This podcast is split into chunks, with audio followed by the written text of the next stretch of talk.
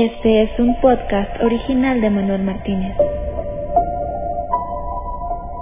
Sigue escuchando y descubre los secretos ocultos detrás de la numerología y los enigmas de esta vida. Eh, Manuel, ¿cómo estás? Muy buen día. Eh, buen día, Jesús. ¿Cómo estás tú? Muy bien. Manuel, en tu libro 22, La Guerra de los Dioses, tienes una carta especial. Una carta dedicada a uno de los personajes que quizá en la historia moderna y en la historia reciente ha venido a cambiarnos la vida de una manera verdaderamente significativa. Osama Bin Laden. ¿Por qué lo tienes en tu carta y qué carta es la que tienes en tu libro? Bueno, Osama Bin Laden, en mi libro de 22, La Guerra de los Dioses, es la última carta que está jugando la oscuridad. Es la carta número 13 que equivale a la carta de la muerte. O sea, es un personaje, como todos sabemos, extremadamente, podríamos decir, ha sido una persona que ha influenciado negativamente pues todo lo que es el mundo occidental, ¿no? O sea, eh, la acción de Bin Laden con el ataque a las Torres Gemelas, pues nos ha cambiado el mundo tal y lo como lo conocíamos, ahora lo conocemos de otra forma diferente. Es eh, un personaje eh, típico de una carta de la oscuridad que quiere traer cambios negativos para la humanidad. Y Osama Bin Laden, bueno, pues ha sido la última carta jugada por la oscuridad en esta guerra. Él representa a la carta de la muerte, la carta número 13, eh, que si quieres al final del programa ya podríamos analizarla. Un poco lo que representa esta carta.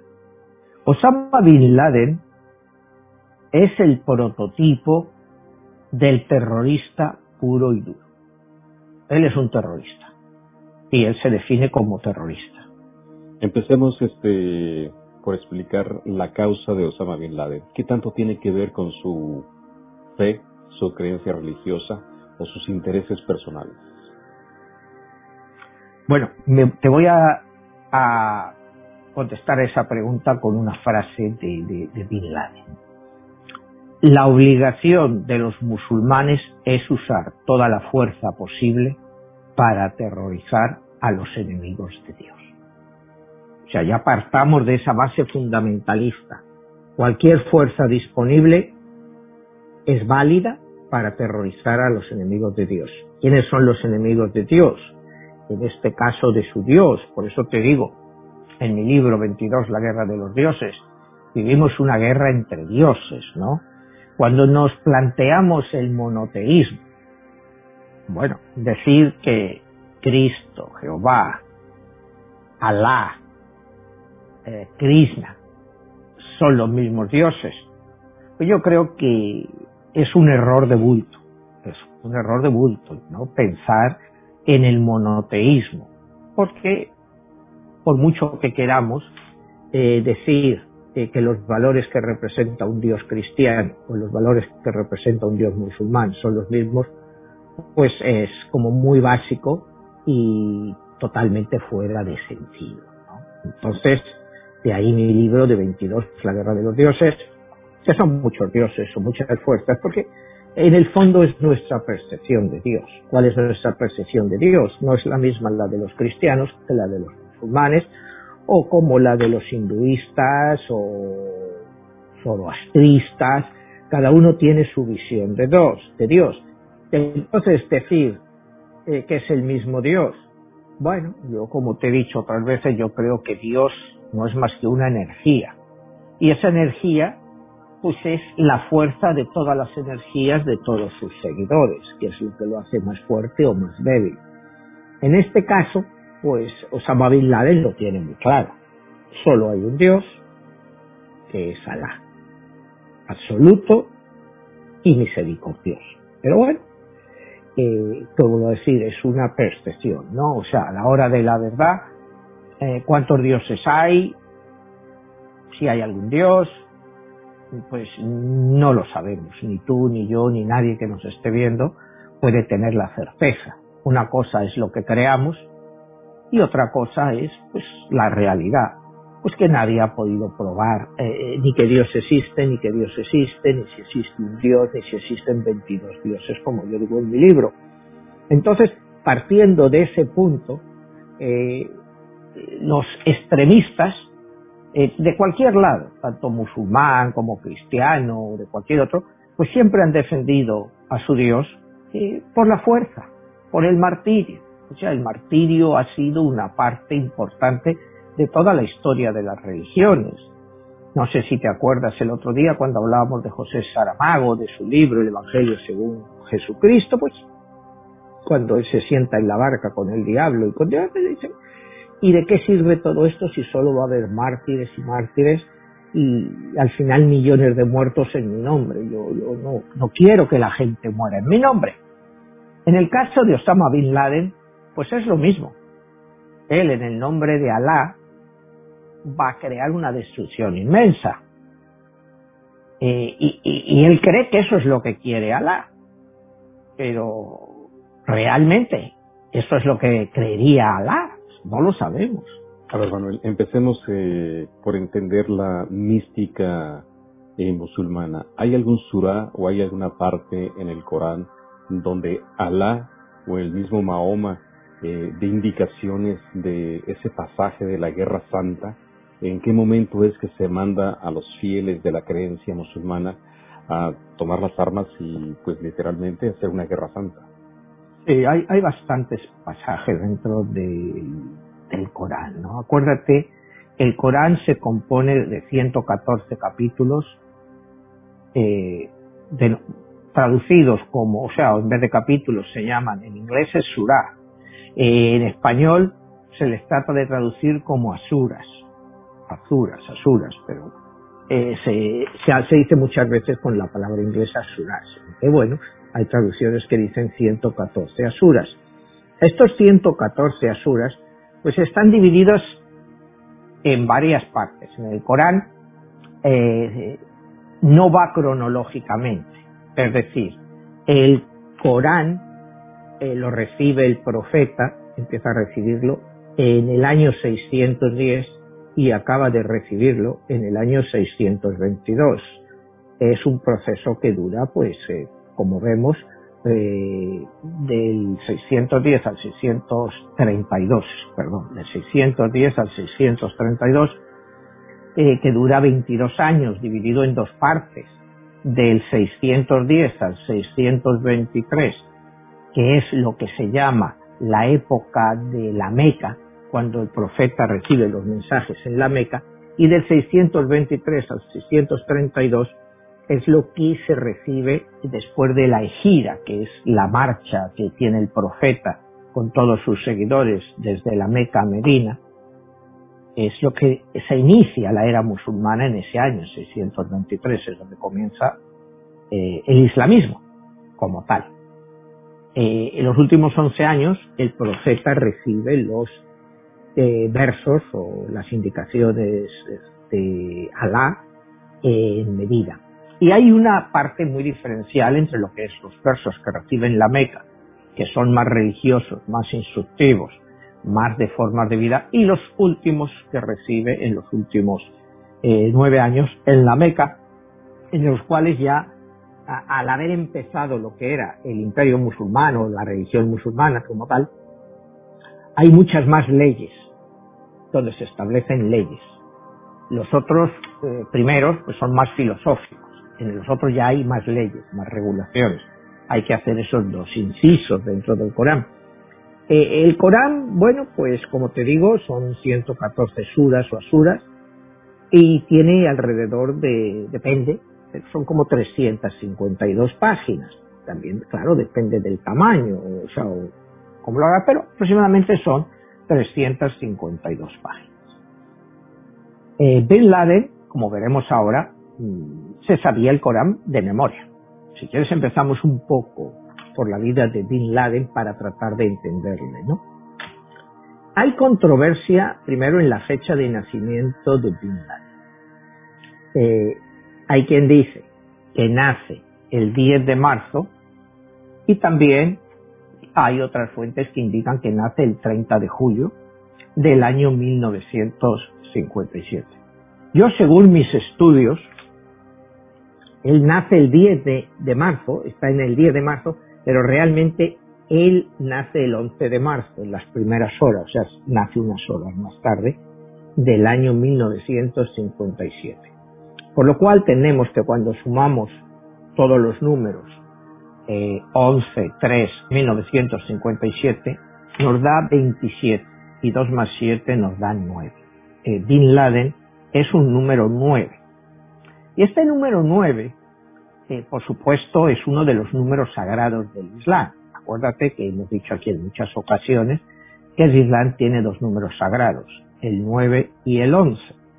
El 9 porque es en el noveno mes en el que se le da el Corán al profeta. Es cuando se le entrega. Entonces, eso es lo que más adelante, bueno, lo que se llama el Ramadán. Ese es el noveno mes musulmán. Y el número 11, porque es eh, un año lunar. Es decir, nosotros tenemos 365 días y los musulmanes, igual que muchos otros pueblos que siguen el calendario lunar, pues tienen 11 días menos, son 354. ¿Qué hace esa combinación 9-11? El ramadán, digamos, si este año el ramadán ha sido el día 24 eh, de mayo,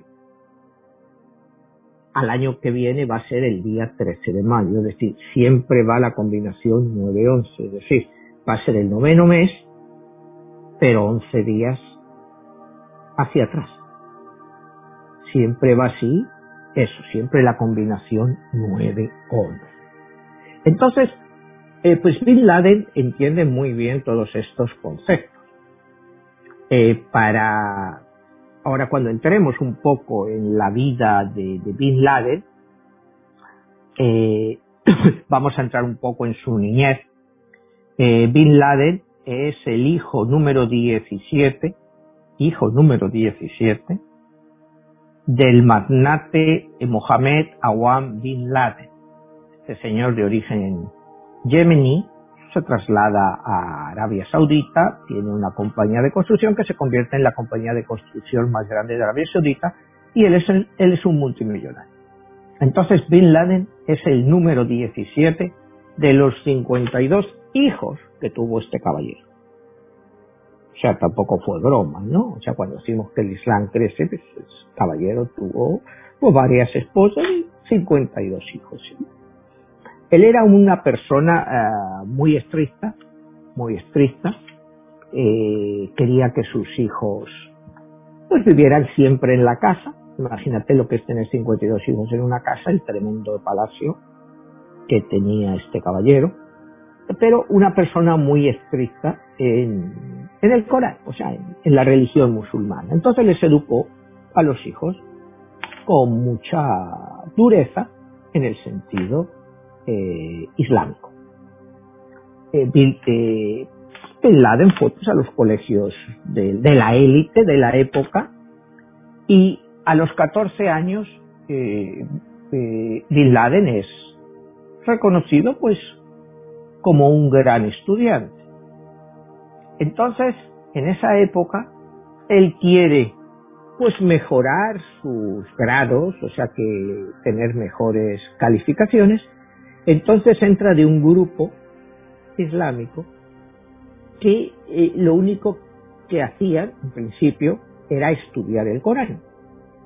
Pero este grupo, como hay muchos grupos, en todos, sobre todo en Arabia Saudita, Egipto, pues estos grupos lo que, se, eh, lo que hacen es memorizar el Corán.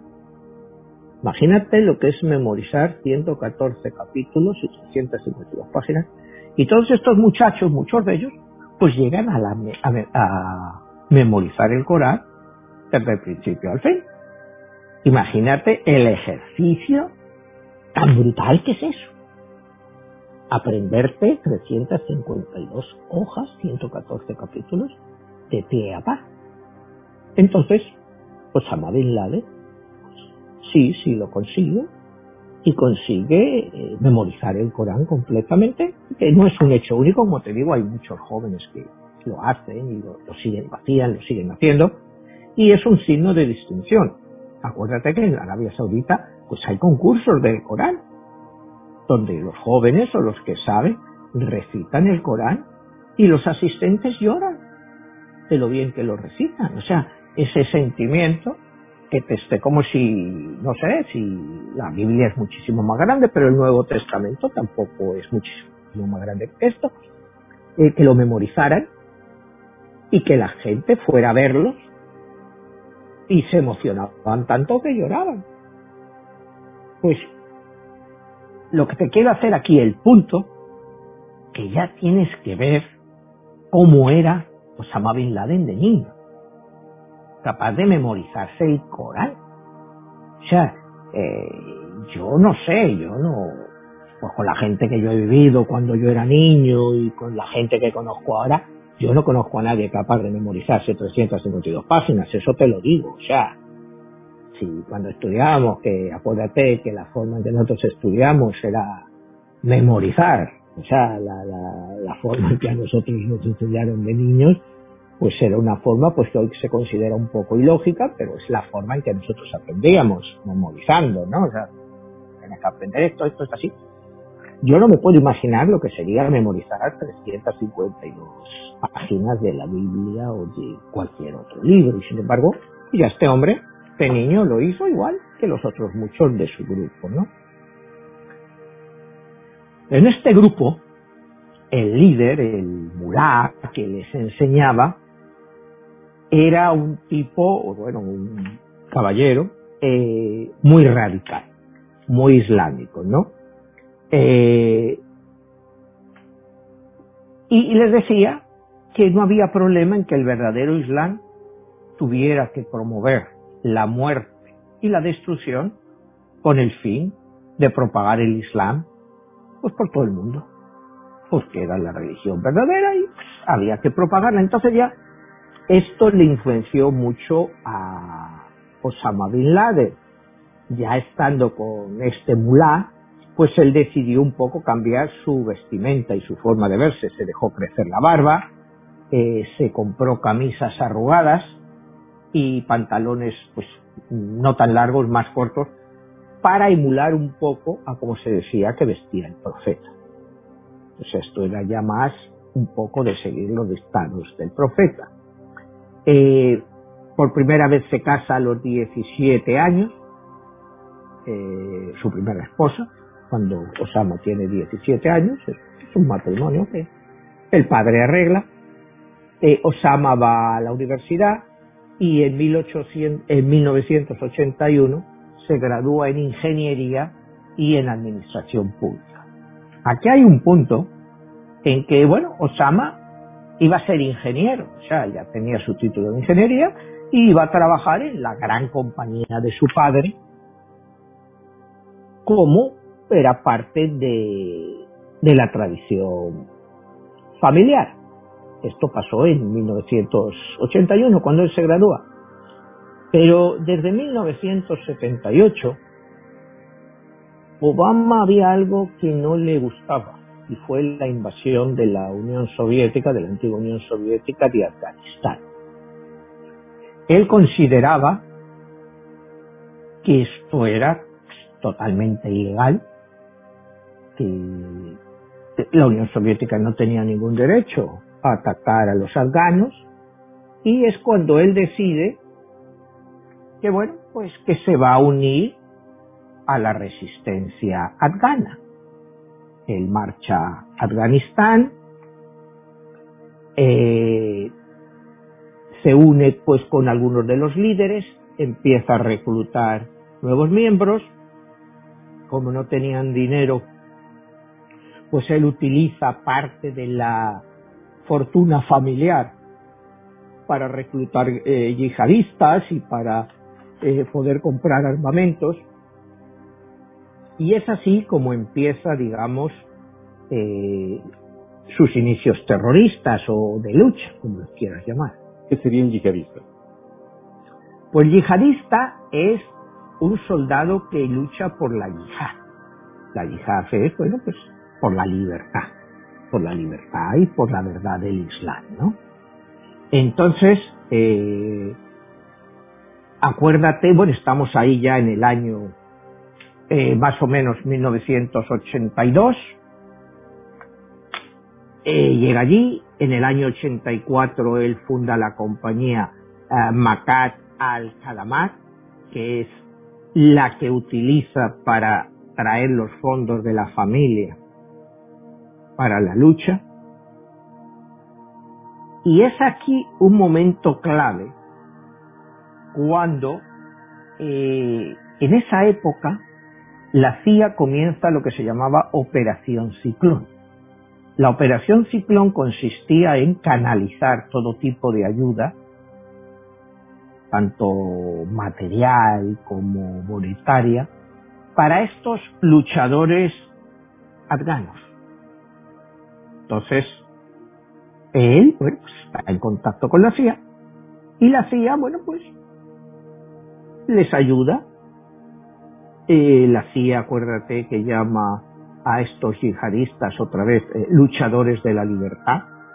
Acuérdate el término de luchadores de la libertad, es un término que se emplea por primera vez durante la guerra entre los nicaragüenses rebeldes del Frente Sandinista y los contras.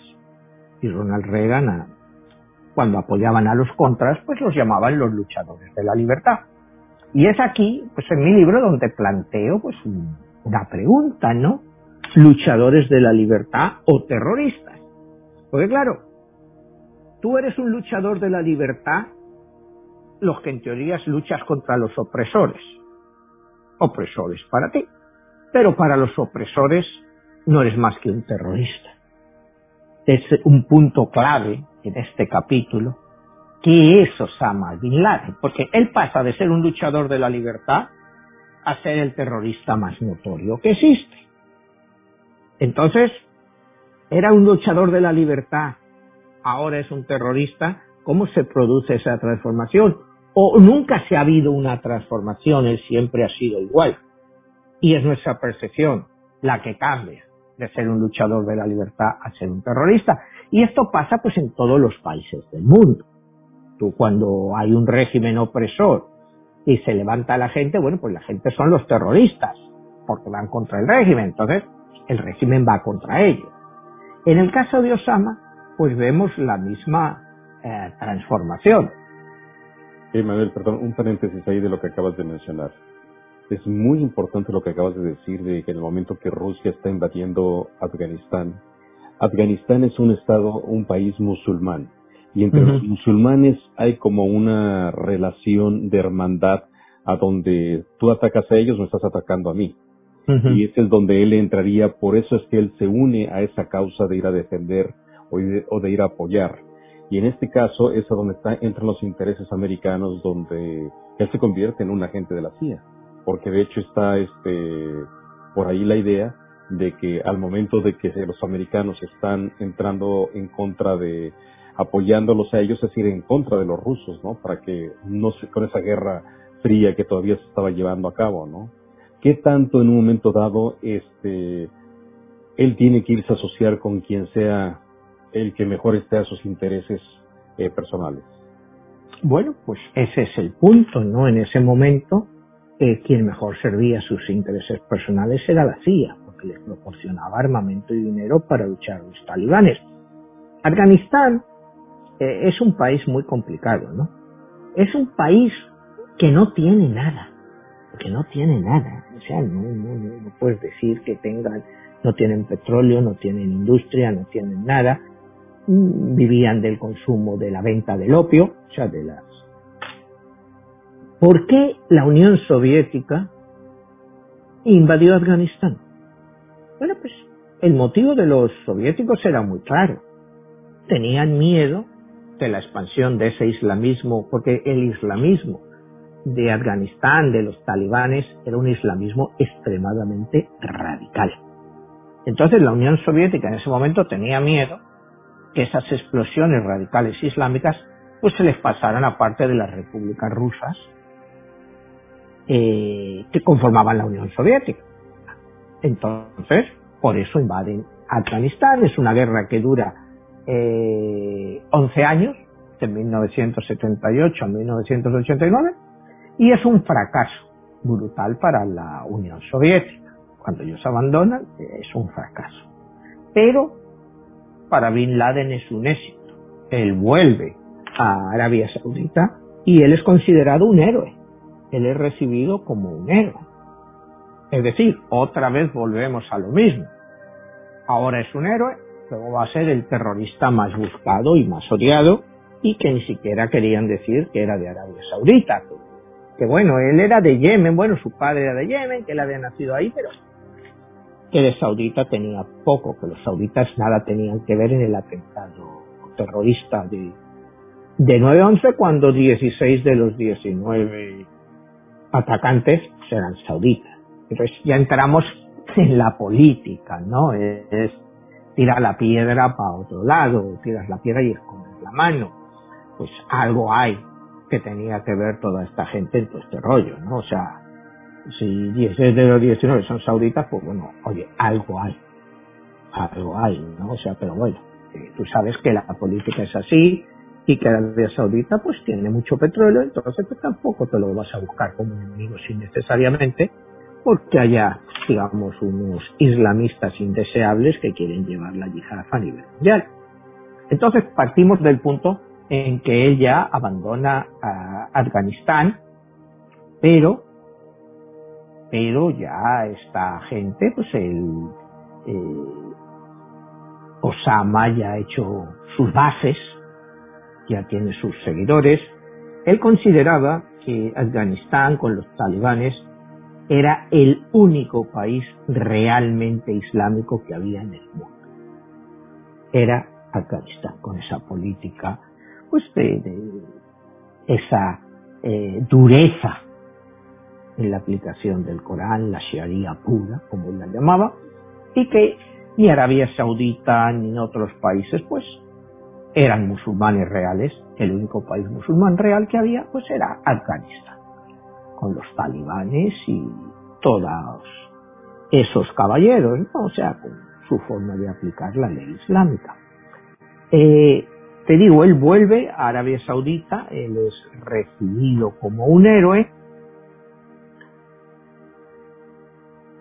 Y bueno, pues por una época pues no se oye mucho de él. Y es entonces cuando se vuelven a complicar las cosas y él vuelve otra vez a Afganistán.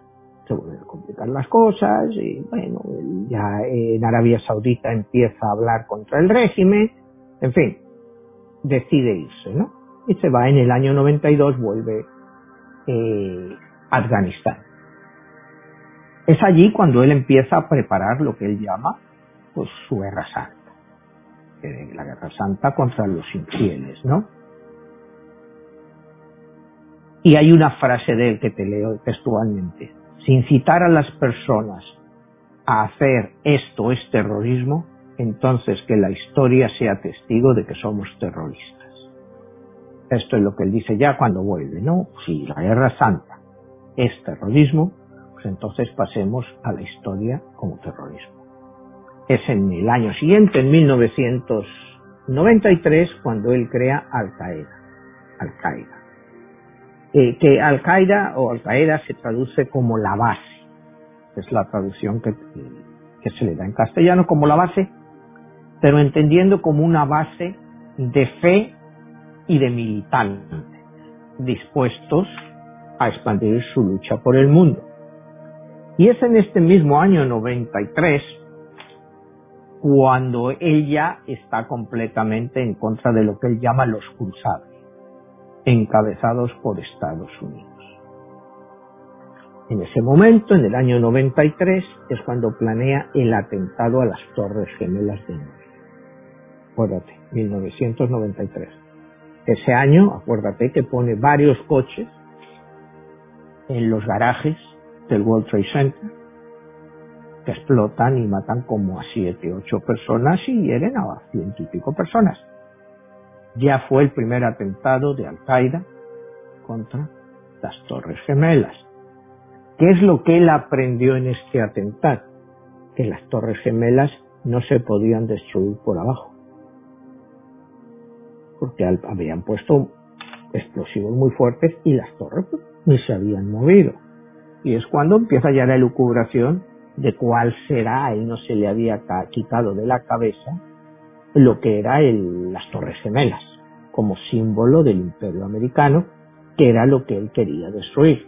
Y es cuando ya desde entonces empieza una planificación que va a durar ocho años. Volviendo a la numerología, cuando empezamos a ver todas estas cosas, vemos que en 1993 es un año 22. 1, 9, 10, 19 y 3, 22. O sea, todas las fechas van combinando, ¿no? O sea, empiezas a ver y te das cuenta de que están ahí esos números, lo que pasa es que hay que encontrarlos, ¿no? Entonces vemos esa fecha como clave. Eh, y empieza... ¿qué, ¿qué, significaría es, ese número en especial? Al momento bueno, pues el 22 es la lucha de los dioses, es la lucha de enfrentamiento. una señal de que es una señal de por qué se están utilizando los números 11 y 22, porque en todo esto se utilizan los números 11 y 22 y 9. Él es un número 9 y va a utilizar los números 11 y 22 en todos sus propósitos, como veremos eh, más adelante. Es ya aquí en esta fecha cuando él empieza a hablar contra las tropas norteamericanas que están en Saudi Arabia, porque dice que están violando territorio sagrado. Ya empieza el enfrentamiento total con Estados Unidos. y como te digo, empieza ya a hablar de la Guerra Santa todo eso ya en esa fecha, ¿no? Eh, vamos a la fecha en que había explotado eh, las Torres Gemelas, que fue un 26 de febrero del año 93, como decíamos, ¿no? Va a empezar en un ciclo de vida muy importante y van a ser en ciclos, como verás, de nueve años. Todos sus ciclos han sido siempre de nueve años, pero siguiendo su número, no nace en el 57, eh, tienes el 66, años después te viene el 75, pues cuando él se está casando, el 83, cuando se va a Afganistán, todo va siguiendo sus ciclos de nueve años, ¿no? Él cree en ese momento que ya están preparados para iniciar su cruzada no cruzada, su guerra santa, ¿no? Y su guerra santa, pues, como lo que te digo, lo que él llama los cruzados, son encabezados por Estados Unidos, Israel y los otros países cristianos. Él en 1996 es cuando declara oficialmente la Guerra Santa. O sea, tres años, pero 96 es cuando él declara la Guerra Santa. Y dice, en un mensaje que mandó, te leo porque es un mensaje larguísimo, dice, mensaje de Osama Bin Laden a sus hermanos musulmanes en todo el mundo y especialmente en la península arábica. Declaración de, de yihad contra los estadounidenses que ocupan la tierra de dos sagradas mezquitas. Expulsen a los herejes de la península arábica. Esa es su declaración. Ahí es ya pues, la declaración oficial eh, de la Guerra Santa. Él sigue con sus teorías y dice que el pueblo del Islam despertó y descubrió que era el blanco principal de la agresión de la Alianza Cruzada y Sionista. Todas las falsas denuncias y la propaganda eh, sobre derechos humanos fueron demolidas y expuestas por las masacres que tuvieron lugar contra los musulmanes en cada rincón del mundo. Lo que aquí nos viene a decir él es que Occidente se basa en unos derechos humanos creados por ellos, que son totalmente falsos y que ellos tampoco respetan, porque no les han servido esos derechos humanos pues para masacrar a los musulmanes pues a lo largo de la historia. Él siempre va basado en eso, no de que todas las premisas que utiliza Occidente pues son falsas todo ese concepto de democracia, derechos humanos, que todo es falso, que la única ley verdadera que hay pues es la ley de Dios. Y la ley de Dios es la que está en el Corán y lógicamente es la ley que hay que aplicar. Cualquier otro concepto que te vengan por ahí de derechos humanos y cosas de esas, pues son todo nada más que eh, eh, lubricaciones y que tratan de cubrir los problemas de esos propios países occidentales para justificar pues la ignorancia y las desigualdades sociales. Que Occidente se basa en esos principios pues para engañar a esos pueblos y que esos pueblos, como no conocen la verdad del Dios misericordioso, pues que no, no, que no sirven, que, que, todos viven engañados y que la única forma de alcanzar la libertad pues, es a través del Islam. Él está totalmente convencido, ¿no? Y aquí llegamos al punto en 1998 cuando hace una nueva declaración que dice, la yihad debe de ser contra los judíos y los cruzados. La orden de matar a americanos y a sus aliados, civiles y militares, es la obligación individual de cada musulmán que pueda hacerlo en cualquier país en el que sea posible acabar con ellos. Cuidado. Ahí ya está lanzando una yihad a nivel mundial para que cualquier persona en cualquier país eh, actúe que actúe, que sea libre. O sea, que tú estás en Estados Unidos y puedes matar norteamericanos, sean civiles o militares, pues eh, la yihad te lo permite, con el fin de liberar la opresión que sufre el Islam. Claro, todo esto le lanza eh, muchísimos reproches de, de los gobiernos, digamos, como Arabia Saudita, en fin, Qatar, eh, porque ellos no quieren en ningún momento pues cercenar sus relaciones con los países occidentales, pues porque son eh, sus mejores clientes, ¿no? Entonces, bueno, pues sigue así y hasta que llegamos al 9-11. El 9-11, pues como ha sido considerado, pues ha sido el mayor ataque terrorista eh, sufrido en la historia de los Estados Unidos causó más muertes que, que Pearl Harbor. O sea, en suelo norteamericano nunca había habido un atentado o un ataque de este tamaño. Eh, las sospechas inicialmente de este ataque eh, cayeron sobre Bin Laden y Al Qaeda. Pero en un primer momento Bin Laden negó que ellos habían estado envueltos en este ataque y hizo la siguiente declaración. Ni yo ni mi organización Al-Qaeda en América estamos involucrados. Cualquiera ha podido ser el atacante. Pudieron ser incluso personas que son parte del mismo sistema americano y están en su contra. O algún grupo aislado que quiera hacer que este siglo sea el siglo del choque entre el Islam y la cristiandad. Después de la acusación del 9-11 contra él, este es el comunicado que lanza. ¿Por qué lanza este comunicado? Bueno, eh, eh, hay muchas versiones, quizá para confundir,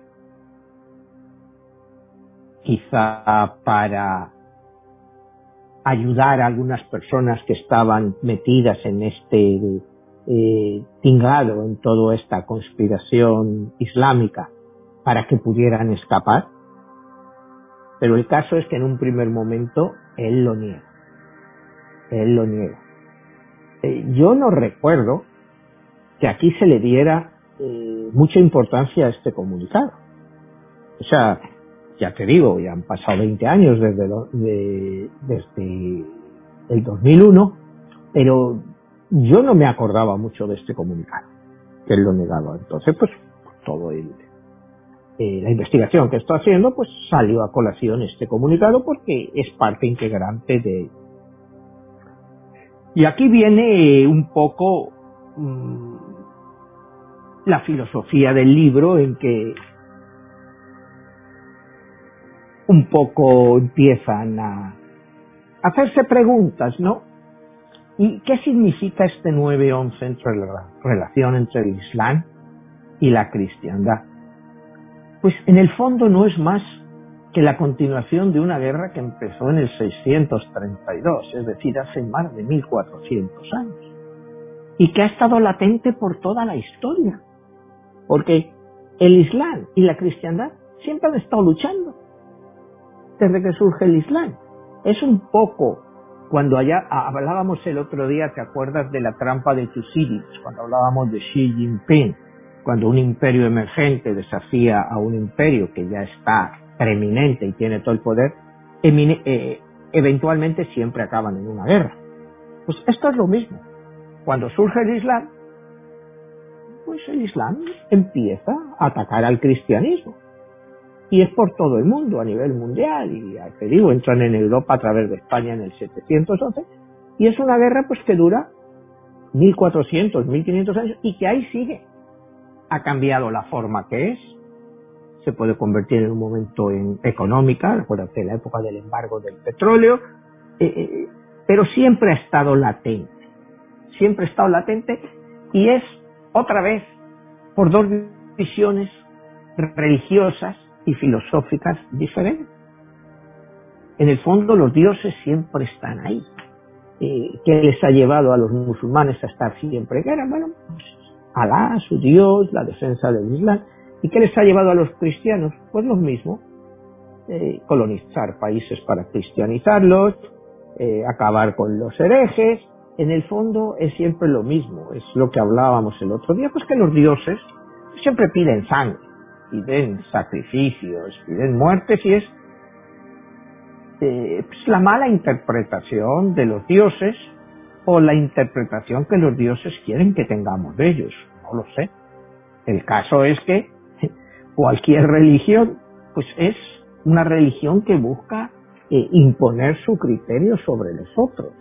Todo eso cambió, o sea, te digo, con los romanos, acuérdate cuando hemos hablado aquí de los romanos, del imperio romano, que eran un imperio totalmente tolerante, había muchas religiones en la época, cada vez que conquistaban un pueblo, pues metían a los dioses de ese pueblo en su panteón, pues como dioses más.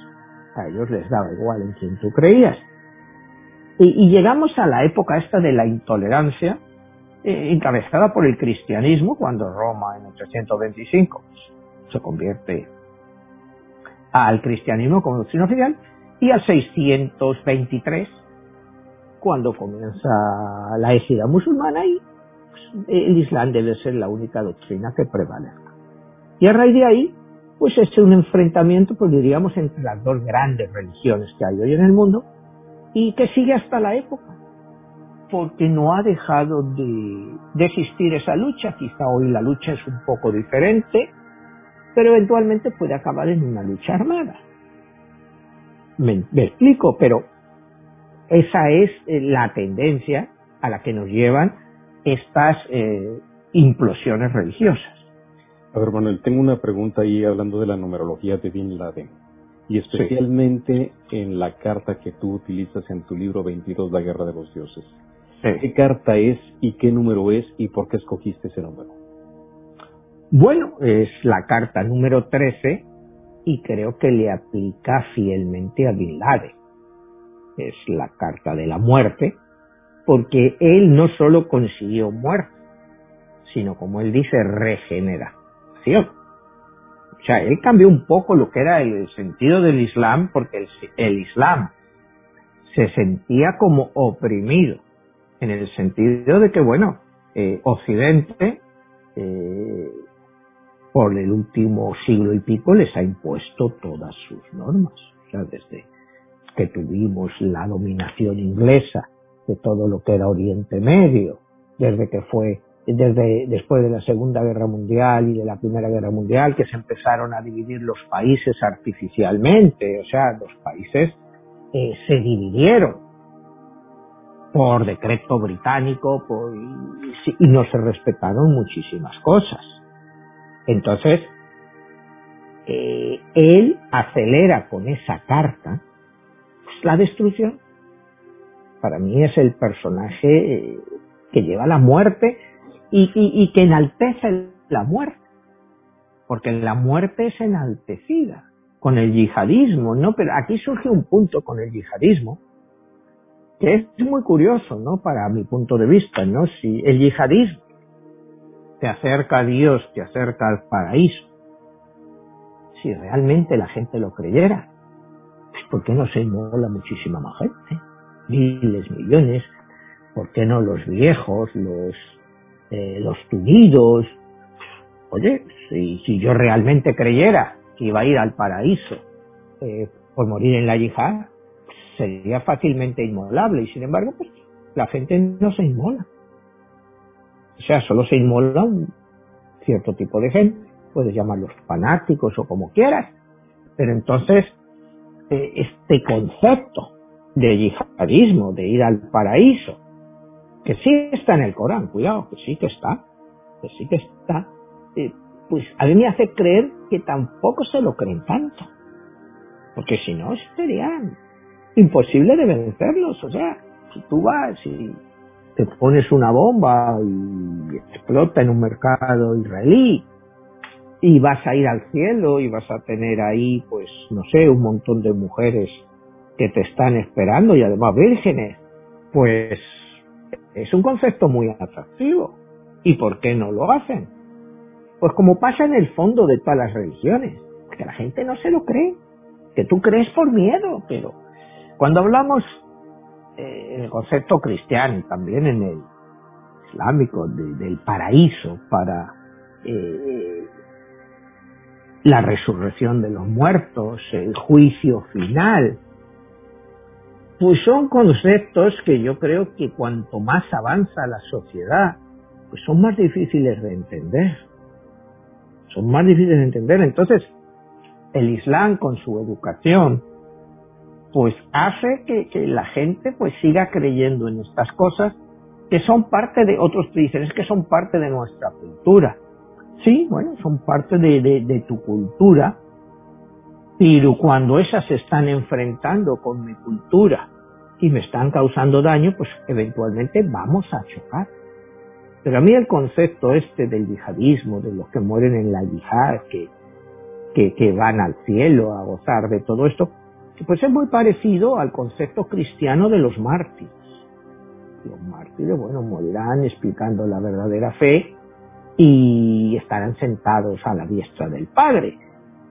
Pues es lo mismo.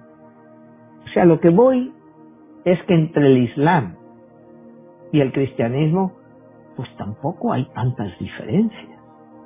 Tampoco hay tantas, tantas diferencias en los conceptos, en la vida, en el más allá, ¿no?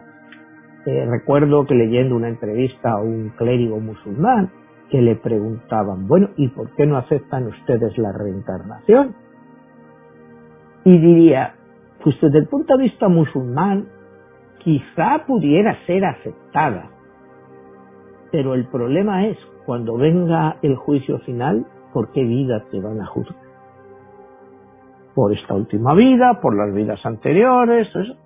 Dice, sería muy difícil de poder juzgar a una persona, ¿no? Porque si tú has tenido muchas vidas, pues en algunas habrás sido mejor, en otras peor, en unas habrás seguido pues las perfecciones, en otras no. Entonces, ¿por qué vida te van a juzgar? Entonces, no, pues solo puede haber una vida y eventualmente cuando llegue el día del juicio final, pues ahí te vendrá pues, tu castigo o tu fuego eterno o el paraíso. ¿Me entiendes? Son siempre eh, áreas eh, muy nebulosas de explicar. ¿no? Entonces, el Islam mantiene todo eso, pues yo no, no me atrevería a calificarlo en la ignorancia, porque la ignorancia es mucho la ignorancia que nosotros queremos tener.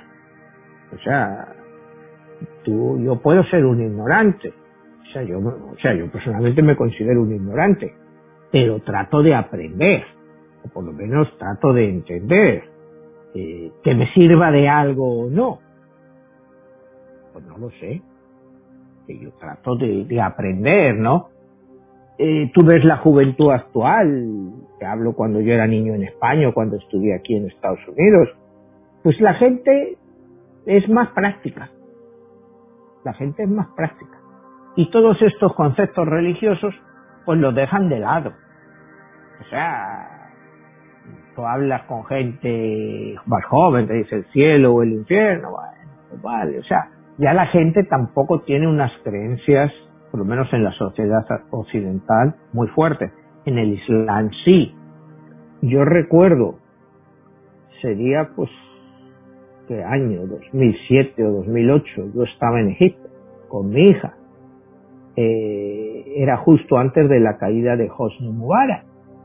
Y recuerdo cuando íbamos a la Gran Pirámide, había allí un muchachito que le faltaban tres dedos y que nos contaba que él era seguidor de los hermanos musulmanes. Tampoco te creas que podíamos comunicarnos muy bien porque el inglés del muchachito era flojo y el español pues inexistente. Pero nos comentaba que algo estaba pasando. Y le preguntamos, bueno, ¿y tú dónde vas a la escuela? ¿no? voy a una madraza, solo estudio el Corán. Pero estamos tratando de cambiar todo lo que está pasando. Efectivamente, un año después te vino la caída de Hosni Mubarak y la llegada de los hermanos musulmanes al poder. El punto que te quiero hacer aquí es que la educación que reciben ya estos muchachos desde niños los hace ver que están severamente eh, limitados porque los cruzados, los cristianos, pues los han estado machacando históricamente. Entonces, ya llevan un odio generado dentro de ellos. Y Bin Laden lo único que hace es acelerar ese odio. Porque cuando hablábamos antes de qué es un luchador por la libertad y qué es un terrorista. Pues para nosotros aquí, cuando llegó 2001, la atentado de las Torres Gemelas, Bin Laden es un terrorista, eventualmente el terrorista más grande de la historia. Pero en Palestina lo estaban celebrando. En Irak lo estaban celebrando. Para ellos era un héroe. Entonces es el concepto este tan difuso de luchador por la libertad. Eh, Bin Laden era un terrorista para nosotros. Pero para los palestinos, para muchos saudíes, para muchos iraquíes, afganos, él era un luchador por la libertad. Entonces, él era un mártir él va a ser un mártir en el Islam. Y para nosotros siempre va a ser un terrorista. Entonces el punto aquí que hago es, como te comentaba, es siempre hay un punto de vista. Siempre hay un punto de vista. Y lo que es bueno para ti a lo mejor es malo para mí o viceversa. Es por lo que es tan difícil analizar un personaje como Bin Laden. Porque Bin Laden, desde el punto de vista islámico, él fue un luchador por la fe. O sea, si estamos hablando que es un santo, que un mártir, pues él va a ser un mártir. Hoy no, pero en 200 años cuando se... Hoy no porque no se atreve. No sé si me entiendes, para no ofender a Estados Unidos. Pero en 200 años pues estará en la lista de mártires por el Islam, a mí no me cabe duda. A ver, Manuel, y en este caso, eh, él se pudiera haber considerado él mismo un profeta moderno? ¿O sus seguidores lo pudieran considerar al mismo nivel que el profeta? No, a ese nivel nunca se puede llegar. El profeta solo ayuda.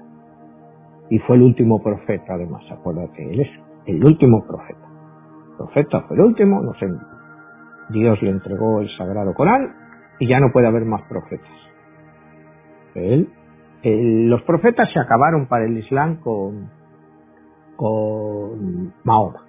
El primer profeta fue Abraham, Adán y Eva también los consideran profetas, a Cristo también lo consideran profeta, aunque de un nivel menor. Para ellos el gran profeta fue Abraham y, o sea, porque acuérdate que el Islam se basa mucho en la Biblia. O sea, muchas partes del Corán pues son partes de la Biblia. Una de las partes, por ejemplo, más curiosas es el famoso sacrificio de Abraham, que yo he hablado mucho porque por los números encabezado 47, versículo 11 del Génesis hebreo. Y es, nosotros en el mundo cristiano estudiamos, leemos, nos enseñan que cuando Dios le dice a Abraham que sacrifique a su hijo Isaac, Entonces eh, Abraham va a sacrificar a Isaac. Pero en el Corán, Abraham no está sacrificando a Isaac. sino que está sacrificando a su hijo mayor, que es Ismael, que es de donde vienen los ismaelitas, que es una rama de los musulmanes. O sea, ellos dicen que al que Abraham iba a sacrificar era Ismael y no a Isaac.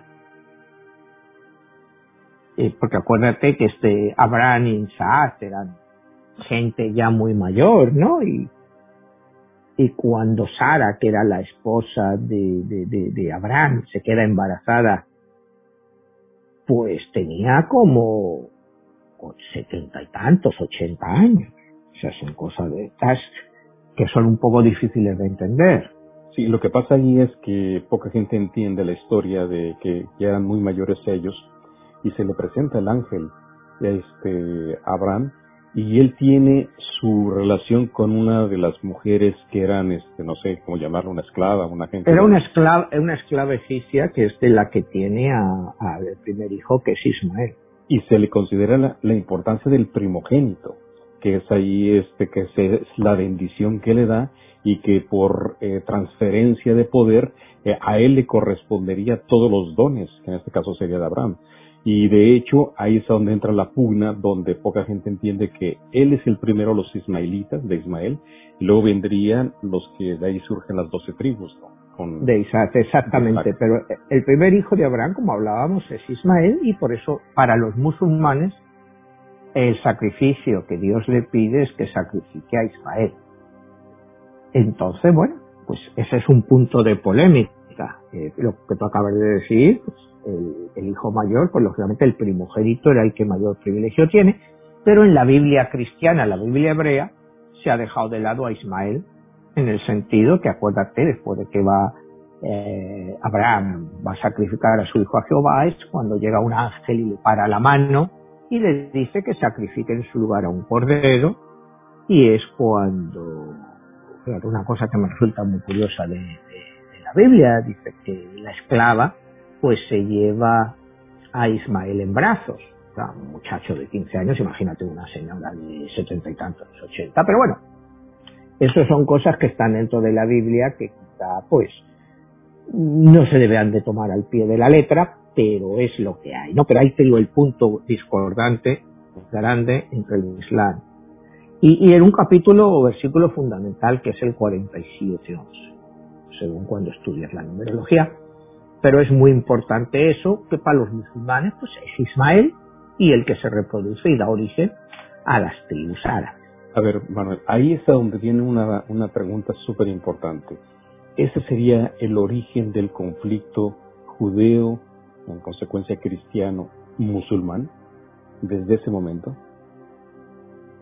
Es un punto de partida, es un punto de partida, ¿me entiendes? Porque imagínate si estamos hablando, no sé, supuestamente, si Abraham vivió dos mil años antes de Cristo, más o menos. ¿Qué es lo que nos ha quedado de eso? Sabemos ni siquiera si existió Abraham. O sea, pues para los creyentes sí, y sobre todo para los judíos pues lo consideran el gran patriarca, ¿no? Eh, toda esta historia de si el sacrificio de Isaac o el sacrificio de Ismael, que Dios se lo pide, eh, pues bueno, es un poco volver a cuando hablábamos la semana pasada, hace un par de semanas, de los extraterrestres, de estos dioses que piden sangre, si no es un poco todo lo mismo. O sea, el sacrificio humano para satisfacer a tu Dios. O sea, en el punto de vista que hoy analizamos, digamos, estamos en el siglo XXI ya bien entrado, eh, ¿cómo puedes esperar que Dios te diga que sacrifiques a un hijo tuyo? Por algo, pero eh, si tú te vas a gente muy religiosa, es estos muchachos que los padres dicen, no, quiero que mi hijo sea sacerdote, que vaya a expandir la palabra de Dios, aunque le cueste la vida. Pues es un poco de transformar eso a algo moderno. E, es el sacrificio del hijo por un padre superior. Hay gente que lo acepta. ¿Me entiendes? Pero, bueno, no sé, Imagínate en la sociedad actual que te digan eso, ¿no? a pesar de que aceptemos muchas cosas del cristianismo, del islamismo, pues esas cosas creo que hoy en día eh, serían muy difíciles de aceptar, pero que están ahí y que son parte, como tú decías, del punto de partida de la ruptura. Porque, mira, eh, el sacrificio de Isaac o el sacrificio de Ismael. Al que Dios escoja, es el pueblo elegido. Si Dios prefiere a Isaac, está dando preferencia a los cristianos. Si Dios prefiere a Ismael, está dando preferencia a los islámicos. O sea, si empiezas a elaborar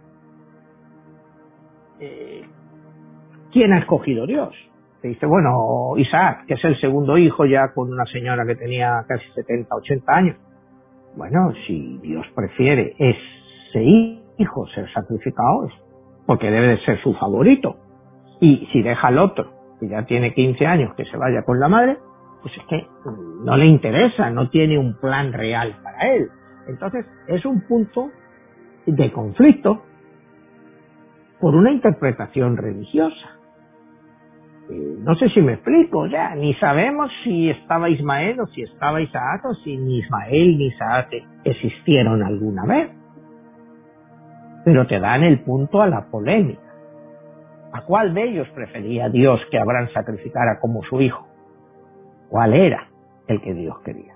Para hacerlos sus favoritos. Entonces, pues estamos entrando en un área filosófica, porque ni te diría histórica porque la historia que tenemos de eso, pues la historia de Abraham Isaac, pues es la Biblia hebrea, y Ismael y Abraham es el Corán.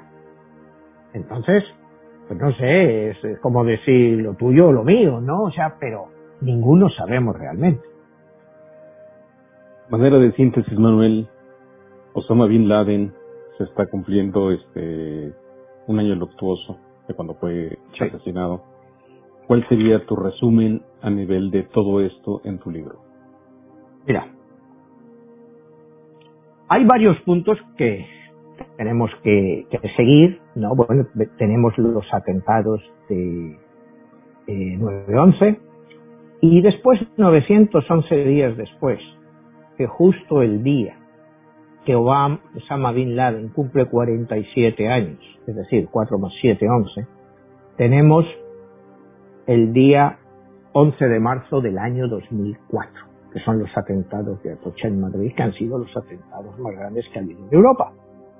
Otra vez en el ciclo este de Osama y de los años 47, 4 más 7, 11. Ahí llega la siguiente parte.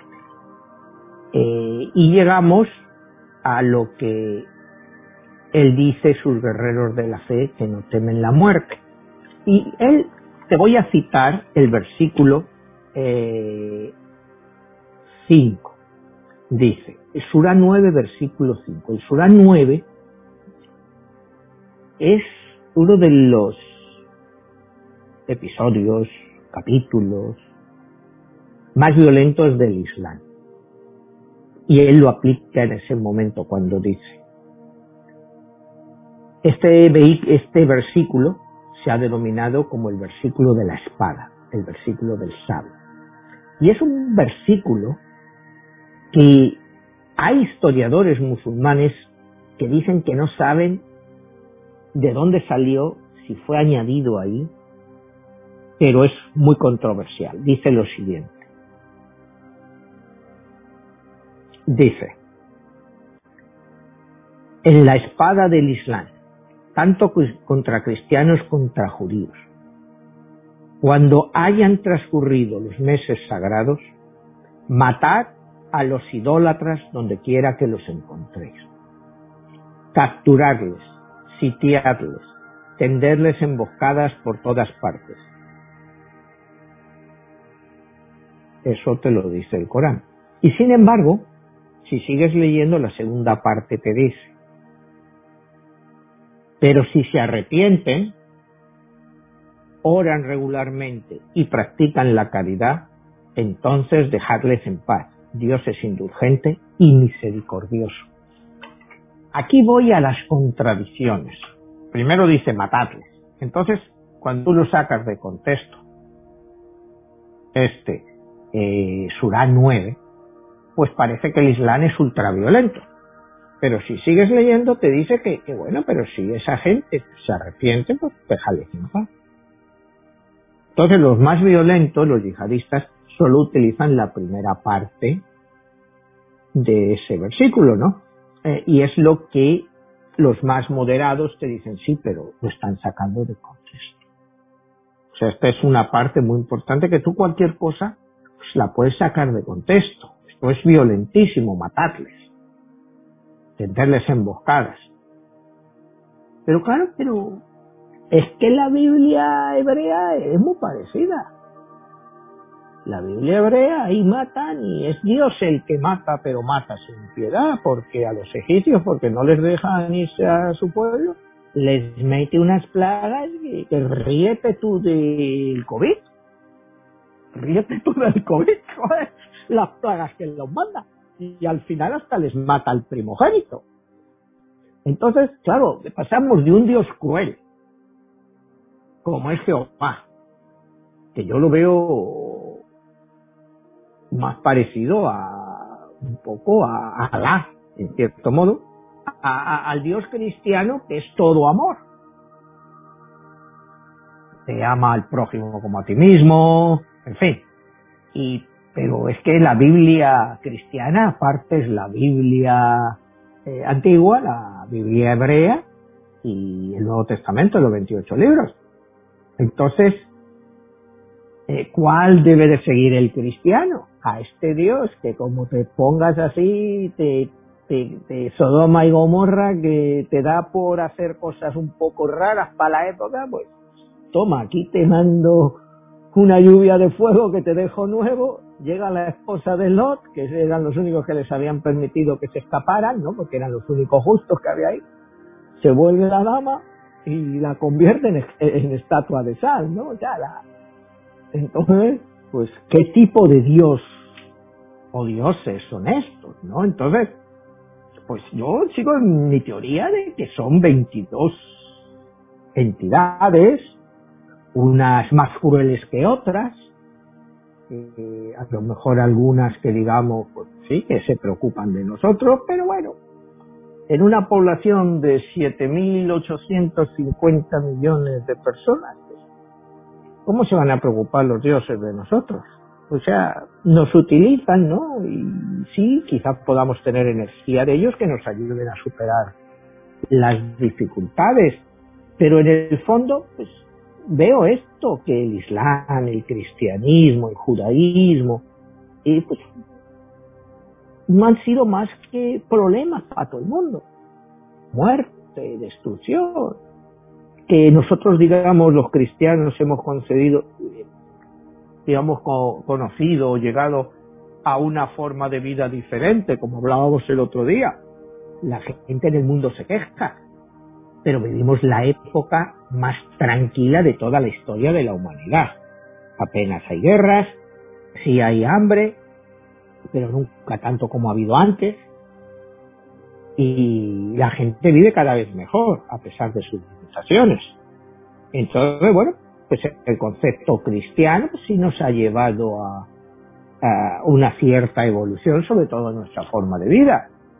Cuando hablábamos el otro día del modelo chino, después de todo lo que les habían hecho pasar los británicos a los chinos en el siglo XIX y parte del XX, pues la revolución china les ha mejorado el nivel de vida notablemente, por mucho que queramos criticarlo. ¿Cuál es su Dios? Bueno, los chinos parece que no tienen Dios, ¿no? Como hablábamos el otro día, los dioses quedaron abolidos, pero tiene que haber alguno, ¿me entiendes? Que precisamente los ha utilizado de esta forma porque ninguna de estas energías va a dejar de lado a más de 1.400 millones de personas. Los tiene que utilizar de una forma u otra.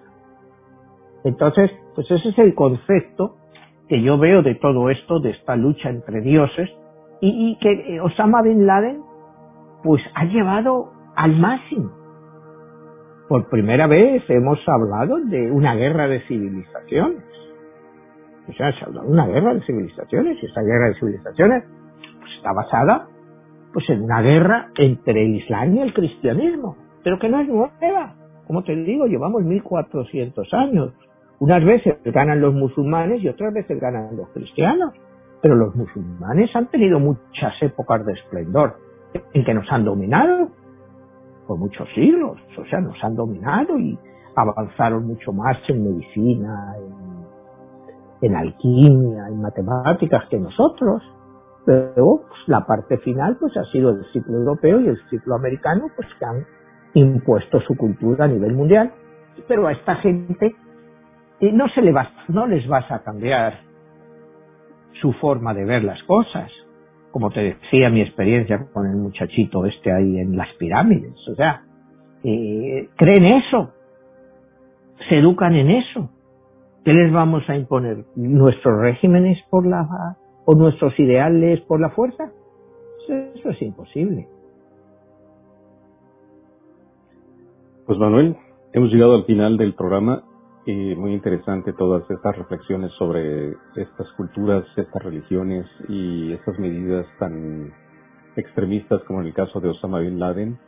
Y pues no queda más que agradecerte y invitar a las personas que vayan a las redes sociales, que visiten tu canal en YouTube. Eh, ¿Cómo lo pueden encontrar?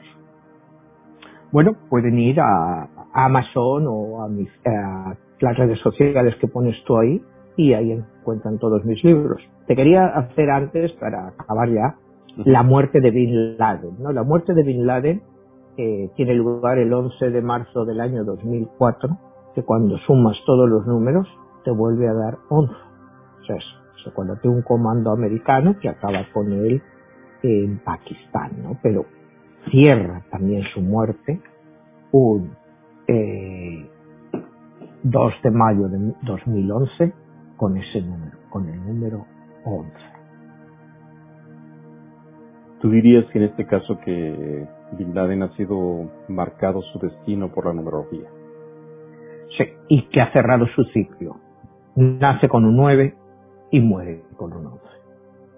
Otra vez 9 11, volvemos a ver y y ahí están los números. O sea, yo no me he inventado el 2 de mayo del 2011, es el día que se anunció su muerte.